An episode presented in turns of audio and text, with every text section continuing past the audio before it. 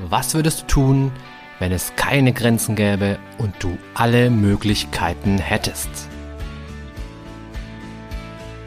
Herzlich willkommen bei Mind Skills to Go, dem Podcast für alle, die über sich hinauswachsen wollen. Mein Name ist Alexander Witt und ich freue mich sehr, dich hier zu begrüßen.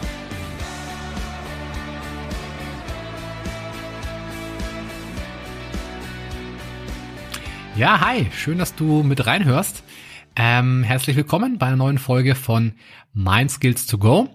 Und ich würde gerne diesen heutigen Podcast mit der Frage an dich starten, würdest du einen anderen Menschen umbringen, wenn man dich dazu auffordert? Und wahrscheinlich sagst du jetzt, ne, ja, natürlich nicht. Was sind das für eine bescheuerte Frage? Ähm, und genau das habe ich eigentlich auch erwartet. Natürlich denke ich und hoffe ich, dass du niemanden umbringen würdest, es sei denn, du bist vielleicht irgendwie Auftragskiller oder sowas, aber davon gehe ich jetzt einfach mal nicht aus. Und dennoch gab es in den 60er Jahren in den USA eine, ein Experiment, ein psychologisches, das genau das nahelegt. Ja, also es gab ein wirklich eines der berühmtesten Experimente in der Psychologie wurde von einem Psychologen namens äh, Stanley Milgram durchgeführt. Hast du vielleicht schon mal gehört? Falls nicht, erkläre ich dir einfach mal ganz kurz, was es mit diesem Experiment auf sich hatte. Und zwar stell dir vor, du kommst in ein ähm, in die in ein, ein Labor in die Universität dort werden nämlich diese Versuche immer durchgeführt und du kommst da rein und das begrüßt dich der Versuchsleiter und er sagt hey schön dass du da bist ähm, ich habe folgendes Experiment. Und zwar gibt da drüben einen Schüler, der muss mathematische Aufgaben lösen und du bist der Lehrer und du, deine Aufgabe ist es, dass du diesen Schüler ähm, die Aufgaben stellst. Und wenn er die Aufgabe falsch beantwortet, musst du ihn bestrafen. Und zwar musst du ihn so bestrafen, dass du ihn einen elektrischen Stromschlag verpasst. Ja, also das war eine etwas außergewöhnliche, eine etwas brutale, äh, ein etwas brutales Versuchssetting. Aber okay, so war es halt, ja. Und stell dir vor, du hockst dich dann dahin und hast vor dir so ein Mischpult mit verschiedenen Schiebereglern und jedes Mal, wenn der, der arme Schüler eine falsche Matheaufgabe gelöst hat oder eben nicht gelöst hat, musst du auf einen Knopf drücken und da steht dann zum Beispiel drauf 15 Volt Stromschlag. Ja, und dann ähm, stellst du dem Schüler die nächste Aufgabe und äh, vielleicht macht er sie richtig, aber vielleicht macht er sie doch wieder falsch und dann musst du dem Schüler den nächsten Stromschlag verpassen. Und der Clou dabei war, dass mit jeder falschen Aufgabe wurde der Stromschlag in der Intensität stärker und höher. Also beim ersten Mal waren es 15 Volt, dann 30 Volt, dann 45 und immer so weiter. Also immer in 15 Volt Schritten nach oben bis hin zu einer Maximal-Voltstärke von 450 Volt. Ja, was auf jeden Fall oder mit ziemlicher Sicherheit tödlich enden würde. Und auf dem Mischpult war auch dann draufgeschrieben, die Voltzahl und bei ab, ich glaube ab 400 Volt stand dann drauf XXX mit so einem roten, äh, roten Blitzpfeil oder irgendwas. Also es war ziemlich klar, dass ab dieser Intensität, ab dieser Voltzahl es extrem lebensgefährlich wird. So. Also das war deine Aufgabe als, als Versuchsperson. Und wenn die, wenn du dich zum Beispiel geweigert hättest, ja, dem Schüler diesen Stromschlag zu verpassen, dann hätte der Versuchsleiter gesagt, bitte fahren Sie fort oder bitte machen Sie weiter. Das Experiment erfordert, dass Sie weitermachen oder dann in einer weiteren ähm, Dringlichkeitsstufe. Es ist absolut notwendig, dass Sie weitermachen. Sie haben keine Wahl, Sie müssen weitermachen. Ja, das waren so die Worte von dem Versuchsleiter. Ähm, was die Versuchsperson, also du in dem Fall, aber nicht wusste, ist, dass der Schüler natürlich nur ein Schauspieler war. Also der Typ, der da diese Matheaufgaben falsch, ähm, falsch gelöst hat, der war natürlich nur ein Schauspieler und er wurde nicht wirklich mit Stromschlägen bestraft, sondern er hat nur so getan. Ja? Und ähm, ja, soweit also der Versuchsaufbau. Und jetzt die große Quizfrage, was glaubt ihr, was glaubst du, wie viele Leute bis zum bitteren und vermeintlich tödlichen Ende bei dem Versuch mitgemacht haben. Also wie viele Leute haben die volle Voltzahl, also sprich 450 Volt, dem armen Mathematikschüler äh, verpasst? Was glaubst du? Ein Prozent, drei Prozent, fünf Prozent, zehn, dreißig, fünfzig oder noch mehr?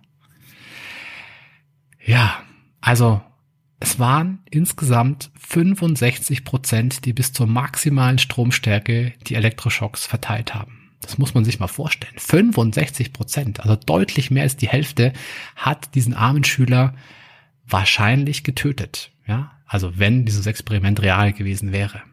Also wenn die Stromschläge real gewesen wären. Man hat noch herausgefunden, dass natürlich auch oder dass, dass ähm, die Anzahl oder der Anteil der Leute, die die maximale Stromstärke verpasst haben, variiert hat. Und zwar ähm, in Abhängigkeit davon, ob die sich im gleichen Raum befunden haben oder in einem separaten Raum. Also wenn sie weiter weg waren, war der Anteil der Leute, die da bis zur maximalen Stärke gingen, deutlich höher. Und wenn sie im gleichen Raum waren, äh, niedriger. Und wenn sie wirklich sogar in Berührungsnähe waren, dann war der Anteil immerhin nur, in Anführungszeichen, bei 30 Prozent, das aber auch schon extrem hoch ist. Ja, also so viel zu diesem Experiment. Und du wirst dich fragen, hey, was war eigentlich das Ziel von diesem Experiment? Das ist ja zum einen muss man ehrlicherweise dazu sagen, ist, man würde es, dieses Experiment in dieser Form heutzutage gar nicht mehr durchführen können. Warum? Weil es in, im höchsten Maße unethisch ist. Also es würde niemals die Ethikkommission überwinden, es würde niemals genehmigt werden, so ein Experiment, weil natürlich das Experiment mit den Leuten extrem viel gemacht hat. Also wenn du als Versuchsperson dahin gehst, du sollst jetzt da quasi jemanden umbringen, dann, dann macht das was mit dir. Ja, das hinterlässt Spuren, das wühlt dich auf, das berührt dich emotional, da, da passiert eine ganze Menge. Und vielleicht nochmal kurz zum Hintergrund, warum wurde dieses Experiment durchgeführt? Was war eigentlich das Ziel dahinter? Also der, der Stanley Milgram wollte nicht die Leute quälen, um Gottes Willen. Er wollte, also sein, seine Absicht war es herauszufinden, wie es eigentlich dazu kam, dass damals im Dritten Reich die Leute den Nazis blind gehorcht haben. Also wie kam es dazu, dass eine ganze, ein ganzes Volk, also wir Deutschen, dem Hitler einfach blind hinterhergelaufen sind? Zumindest die allermeisten. Ja, vielleicht auch wiederum 65 Prozent. Wer weiß das schon so genau? Und ähm, genau, das wollte er eben erforschen. Und du siehst, es ist zumindest in den 60er Jahren immer noch ein extrem hoher Anteil gewesen, auch wenn da das Dritte Reich schon einige Zeit her war und auch wenn es damals amerikanische ähm, Versuchspersonen waren. Ich weiß nicht, wie das Experiment heutzutage ausfallen würde. Ich könnte mir vorstellen, dass ein bisschen mh, hm, weniger Leute bis zur extrem hohen Wollzahl gehen. Trotzdem glaube ich, dass dieses Thema, dieses blinde Gehorsamkeitsthema immer noch stark ausgeprägt ist. Also es ist einfach viel, viel einfacher, Ja zu sagen. Es ist viel einfacher, die Verantwortung an der Tür abzugeben und zu sagen, okay, ich mache alles, was du tust. Ja, sei es jetzt äh, in der Beziehung mit einem Partner, sei es jetzt bei meinem Chef, dass ich sage, okay, wenn der Chef sagt, ich soll jetzt hier irgendwie ähm, den Kunden abzocken, dann mache ich das halt, ja. Wenn der Chef das sagt, er trägt die Verantwortung, passt schon, ich drücke auf den Knopf, zack, 450 Volt, peng. Ja, oder aber wenn, also du weißt, was ich meine. Ich glaube, es ist, oder ich bin mir sicher, es ist ziemlich simpel, einfach nur Ja zu sagen. Ja zu sagen ist einfach, Ja zu sagen erfordert kein Rückgrat, Ja zu sagen ähm, verhindert Konflikte. Denn hey, der ähm, die Versuchsperson, ja, in, die, in diesem Milgram-Experiment hätte natürlich auch Nein sagen können. Und immerhin muss man, muss man Gott sei Dank sagen, haben auch 35 Prozent genau das gemacht, dass sie irgendwann ausgestiegen sind. Aber auch erst ab einer relativ hohen Spannung, muss man auch dazu sagen. Also die haben am Anfang noch ganz brav mitgemacht. Bei den ersten Voltzahlen hat jeder ähm, den, den armen Schüler bestraft. Ja, erst bei den höheren Voltzahlen sind dann einige weniger ausgestiegen. Also, was lernen wir aus diesem ziemlich abgefahrenen und auch so ein bisschen schockierenden Experiment? Ähm, ich finde, so das Key Learning ist natürlich ganz klar, hey, Nein sagen ist immer eine Option.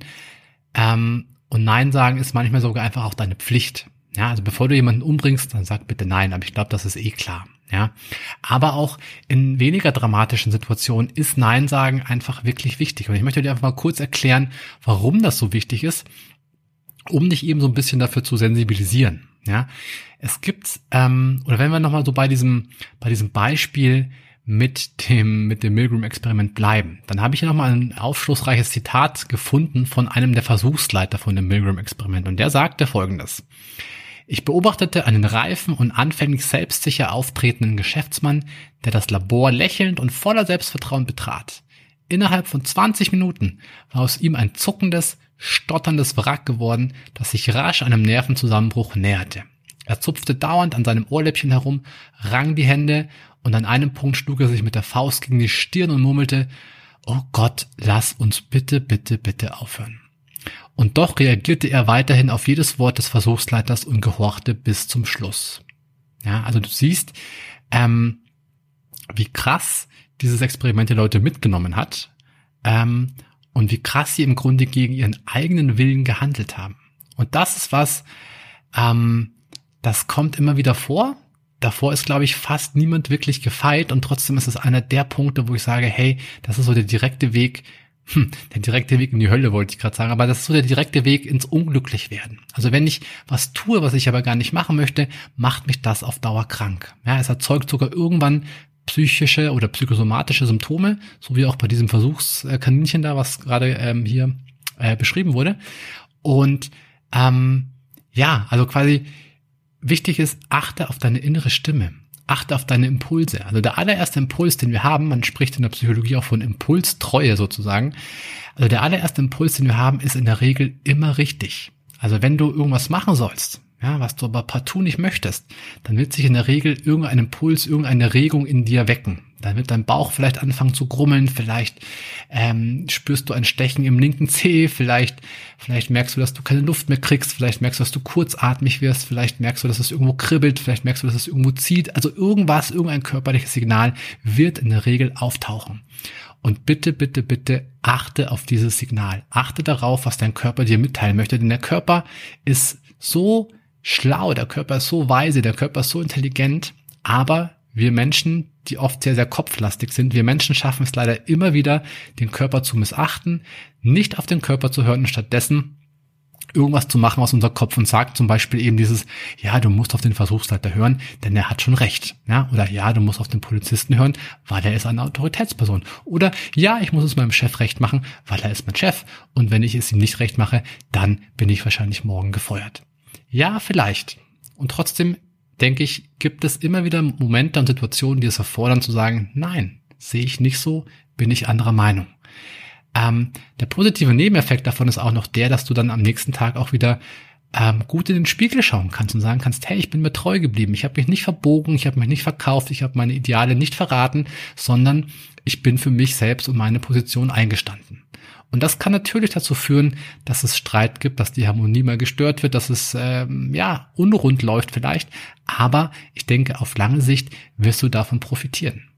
Klar gibt es Situationen, wo das nicht geht. Klar gibt es Situationen, wenn zum Beispiel der, der Rocker in der Lederjacke dir gegenübersteht und sagt, hey, gib mir dein Portemonnaie und du sagst dann, nein, kriegst du nicht ja, dann, dann wird's halt, dann wird's halt knifflig, brenzlig und vielleicht sogar lebensgefährlich. Also dann gib ihm einfach das Portemonnaie, es sei denn, du kannst Karate, äh, Taekwondo oder hast den schwarzen Gürtel in Schlag mich tot. Ja, dann hast du vielleicht eine Chance. Ich hätte auf jeden Fall keine. Ähm, also, ich glaube, die Message ist ein Stück weit angekommen. Achte darauf, was dein Körper dir mitteilen möchte. Sag Nein, wenn es angemessen ist. Sag Nein, wenn du Nein meinst. Und sag nicht Ja. Und Hausaufgabe für dich, wenn du ein bisschen an dir arbeiten möchtest, wenn du für dich wachsen möchtest, wäre, achte jeden Tag mal darauf, wann könnte ich jetzt Nein sagen, auch wenn es mal unangenehm und unbequem werden könnte. Und vielleicht starte ich bei kleineren Sachen. Vielleicht nicht unbedingt, wenn es um Leben und Tod geht. Ähm, vielleicht nicht bei so einem Experiment, wie wir heute uns hier äh, ange angehört haben. Aber vielleicht auch bei kleinen Dingen. Wenn dich jemand was fragt, was du partout nicht machen möchtest, oder wo du vielleicht einfach nur so ein komisches Gefühl hast, dann sag nein. Ja, grenz dich ab, sag nein und übe das jeden Tag immer wieder. So, das soll es für heute auch schon gewesen sein. Ich hoffe, die Podcast-Folge hat dich ein bisschen ins Nachdenken gebracht, hat dich ein bisschen, vielleicht auch ein bisschen wach werden lassen, ein bisschen dich auf neue Ideen gebracht, dir ein paar Anregungen gegeben, wie du vielleicht in Zukunft mit deinen Impulsen, mit deinen körperlichen Signalen umgehen kannst. Denn hey, sie sind wirklich der Schlüssel dazu, dass du das machst, was du wirklich willst und ähm, ja, würde mich freuen, wenn du es umsetzen kannst. Ansonsten hören wir uns im nächsten Podcast, in der nächsten Folge. Ich freue mich schon drauf. Bis bald, dein Alex.